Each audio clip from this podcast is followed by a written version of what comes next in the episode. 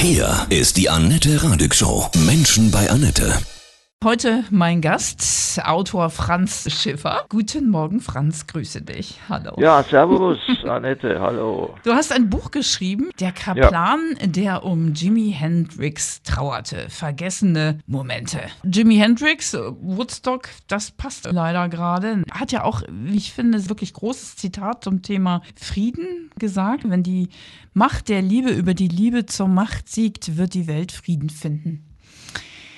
Das gibt zu denken. Ja. Das hat er, hat er schön gesagt, ja, ja. ja. Mhm. Er ja. kommt inwiefern vor in deinem Buch? Naja, im Titel natürlich mhm. schon, nicht? Der Kaplan, der um Jimi Hendrix trauerte. Also dieser äh, Kaplan war ein Schweizer Gottesmann, Schweizer Geistlicher, mhm. der in den 60er Jahren gern zur akustischen Gitarre griff und Lieder, Songs geschrieben hat und die auch äh, veröffentlicht hat. Als der Hendrix dann starb, da hat er äh, einen Nachruf geschrieben, sozusagen einen gesungenen Nachruf auf, auf Jimi Hendrix.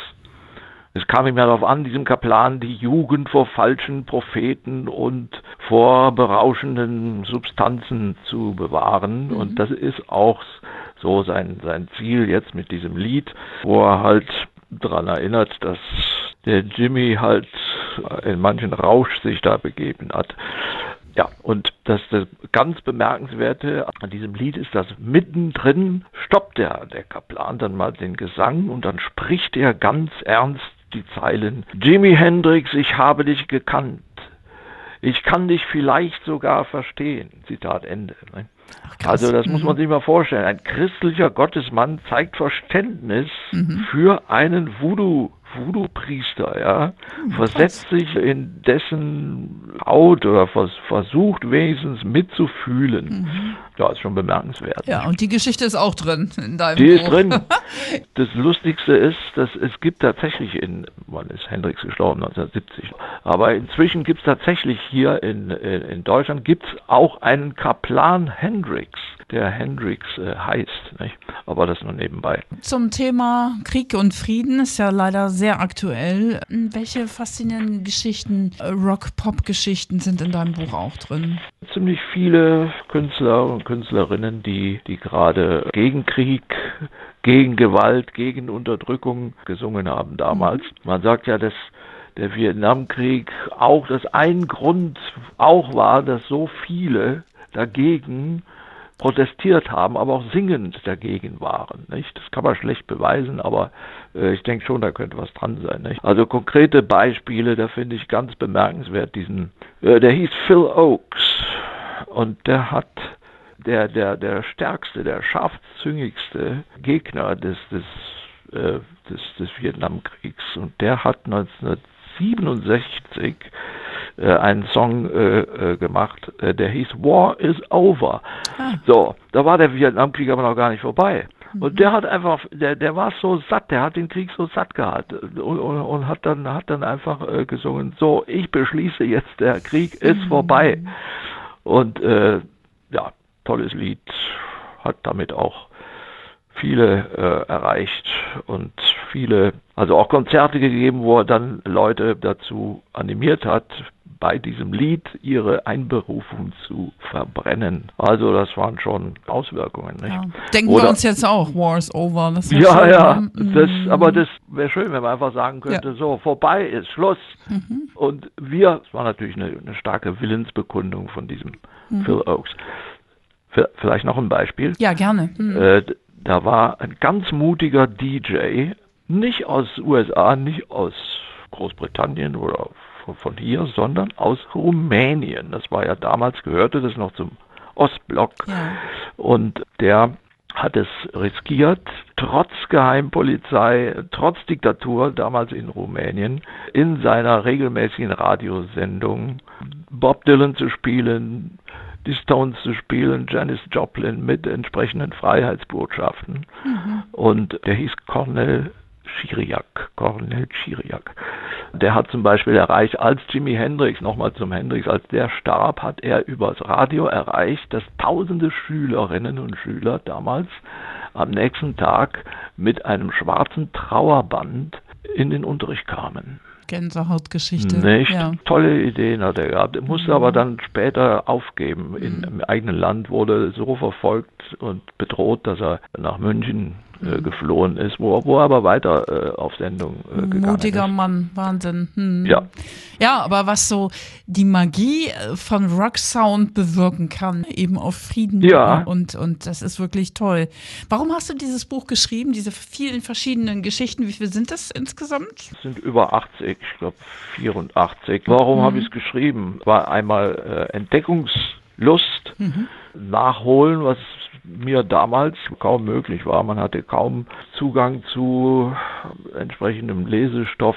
Radiosendungen oder auch Fernsehen waren zumindest in den 60er Jahren mit, also mit, mit Rock und, und Pop waren Mangelware. Deswegen habe ich jetzt mal erstmal gestöbert in meinen eigenen, meinen eigenen Erinnerungen, denn ich habe es ja schon intensiv erlebt damals und äh, gestöbert in meinem, in meiner kleinen äh, bescheidenen Sammlung von, von Tonträgern und, und, und Büchern und Wenn du das schon so sagst, so klein und bescheiden, dann ist sie riesig, ne? Ja. Nö, nö, nö, nö, nee, okay. nö, nö, die ist also die LPs, gut, es ist, mhm. das sind glaube ich so mehr wie, wie 130, 140 sind es gar nicht, aber mhm. die habe ich damals, die sind alle noch von damals, die habe ich mir immer ganz bewusst gekauft und äh, mhm. auf, aufbewahrt. Aber ich habe auch noch Singles und so weiter. Gut, und dann gibt es heute natürlich digital, auch gedruckt, viele äh, Archive und Dokus und Interviews. Und da konnte ich dann mal nach Herzenslust entdecken, was vielleicht damals überhört wurde mhm. oder was heutzutage, äh, was vielleicht immer noch unterschätzt ist an Songs, an Typen, an, an Stationen, an Ereignissen, was, was andere vielleicht gern äh, nachempfinden. Ja.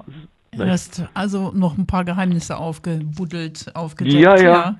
So, welche, welche, äh, welche Geschichte, Rockgeschichte, ist, ist für dich so die schönste oder berührendste? Die schönste, ach, was sich eigentlich durchzieht äh, in dem, was ich so entdeckt habe, das sind, sind eigentlich äh, neben den ernsten Friedenssachen natürlich, aber es gab auch viele heitere Momente. Es gab auch andere, es gab, es gab bewegende Momente. Was mich, was mich am meisten äh, berührt hat, ist eigentlich eine Geschichte von John Lennon. Die ist, meine ich, auch nicht so bekannt. Der war ja gegen Ende seiner Beatles-Zeit schon friedensmäßig äh, unterwegs, viel mit Yoko Ono. Mhm.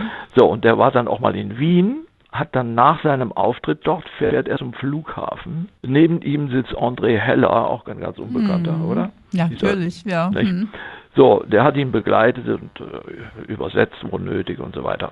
So, und dann erzählt Heller ihm im Taxi, oder Limousine war es ja wohl, äh, erzählt ihm nebenbei, so, wir fahren jetzt, äh, oder wir kommen gleich vorbei an Zentralfriedhof. Und dann auf dem Zentralfriedhof liegt Franz Schubert begraben, mhm. der ja in seiner Zeit auch ein riesen ja, ein Liederdichter ohnegleichen war. Nicht? Und das hat den Lennon so neugierig gemacht. Und er hat dann gesagt, so, wir müssen zwar zum Flieger, er musste, er hatte es eigentlich eilig, aber den Schubert, den möchte ich noch besuchen, dessen Grab. So, die, die beiden steigen aus, laufen äh, auf, dem, auf den Kieswegen im, im Zentralfriedhof kommen an das schöne Grab vom, vom Schubert. Lennon ist sehr beeindruckt und ja, wie verabschiedet er sich von diesem Ort? Er hat ja nichts weiter dabei. Mhm. Und dann hat er etwas, dann hat er sich hingekniet, hat sein rechtes Schuhband gelöst und dieses dem Schubert aufs Grab gelegt mit den Worten statt Blumen. Nicht? Also Och. das, das hat mich bewegt, dass Toll. dieser Lennon die, mhm. zu so einer bescheidenen, schönen Geste auch fähig war. Ne? Ach, John Lennon wäre jetzt auch wichtig, nicht? Natürlich, mhm. aber der wird jetzt, an ja. den erinnert man sich ja, sowieso ja, ja. nicht. Ja. Wie, wie, fühlst du dich? Also du kommst ja auch aus der Zeit des Kalten Krieges, hast du ja noch mitbekommen. Das ist ja, du denkst ja irgendwie, boah, was ist das jetzt? Ja, genau. Mhm. Das hat mich, du meinst jetzt, wie ich jetzt ja. in diesen, dieser, dieser, dieser Kriegssituation ja, mich genau. fühle. Mhm. Ganz, ja, schlimm. Also mhm. ich fühle mich erstens, den, den, den Kalten Krieg habe ich so bedrohlich. Ja obwohl ich es damals auch mitbekommen habe, so bedrohlich, wo, wo wirklich es, es sehr äh, auf, auf, auf, ja, hoffentlich noch nicht, aber wo es äh, bald auf der Kippe stehen könnte, habe ich ihn damals nicht erlebt, ja. Aber du hattest bestimmt auch Angst. Sorgen, Sorgen, mhm, ja, mhm, mhm. nicht? In jedem Fall. Aber im Moment ist es tatsächlich mehr Angst, nicht? Mhm. Wer weiß, wie es in ein paar Stunden aussieht oder ja. was, was bestimmter Mensch im Kreml sich da noch alles einfallen lässt, nicht? Aber eigentlich denke ich auch an Menschen, die den Krieg in meiner Familie mitgemacht haben. Das, waren Kriegsopfer sozusagen, ja, die ihre Jugend äh, hingegeben und, und, und äh, verloren eigentlich im, im, äh, im Krieg. Nicht? Und, und ich denke, wir haben auch ein Kind verloren. Meine Mutter, der Bruder von mir damals ist, ist gestorben und so weiter. So, das, sowas kommt auch hoch. Das, das setzt sich irgendwie fort. So, nicht? Ja, diese Geschichte unserer Ahnen auch natürlich. Richtig. Hm. Dann bitten wir John Lennon, dass er mal ja. oben mal ein bisschen was macht. Ja, also vielleicht meine, oder, oder auch sein, sein Kumpel, ja. Paul McCartney. Ja. Der hat doch dieses, den haben, haben sie wohl beide zusammengeschrieben, aber ich glaube vor allem in dem Fall McCartney, diesen tollen Rocksong Back in the USSR. Richtig. Hm. Nicht? Hm. Und das kam auch damals im Jahr 1968, als die UdSSR unter Führung Russlands als die in äh, Prag einmarschiert sind. Da, mhm. da sah es auch mal ein paar Tage ganz bedrohlich aus. Das stimmt. Mhm. Und der Song hat jetzt damit direkt wohl nichts zu tun, aber es war irgendwie doch ein, mhm. vielleicht doch ein ironischer äh, Kommentar auf, auf die Geschehnisse damals. Und, und in diesem Song ist übrigens vielleicht der einzige Song in der ganzen Rock- und Pop-Geschichte, der das Wort U Ukraine erwähnt. McCartney singt da ganz fröhlich. Äh, the Ukraine girls really knock me down. Nicht? Das ist so ein Kompliment an, an, mhm. an die Mädchen und, und, und, jungen Frauen in der Ukraine. Ne? Schön, ja. Ist doch toll. Ja, total. Hm. Ja. Ja, also so aufregende Geschichten in deinem Buch, ja, der Kaplan, der um Jimi Hendrix trauerte. Das ist schon was für absolute, ja, Musikfans, die so gerne so noch tiefer tauchen wollen.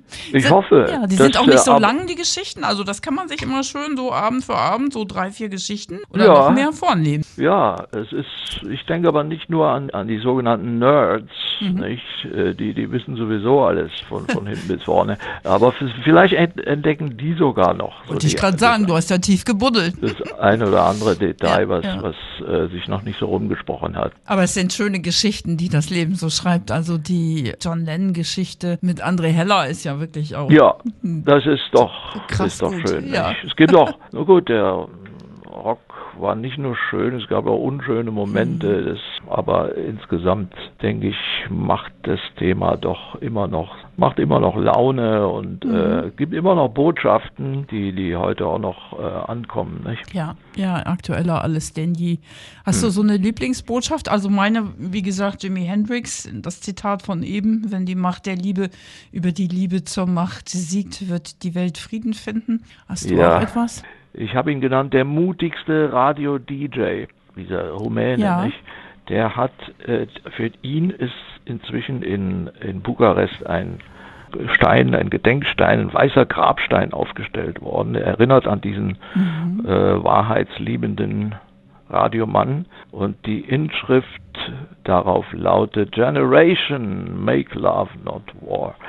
Also er hat das auf die ganze Generation bezogen. Ja, schön. Und mhm. äh, naja, die Generation, die, ich würde mal sagen, die, die, die lebt ja noch. Sie lebt und wirkt noch. Mhm. Ja, dann danke ich dir für die berührenden Geschichten, ja, und viel Erfolg für ja, dein Buch. Danke, Von Herzen Annette. alles Liebe dir, ja? Für dir und für die ganzen Hörerinnen und Hörer auch. Danke.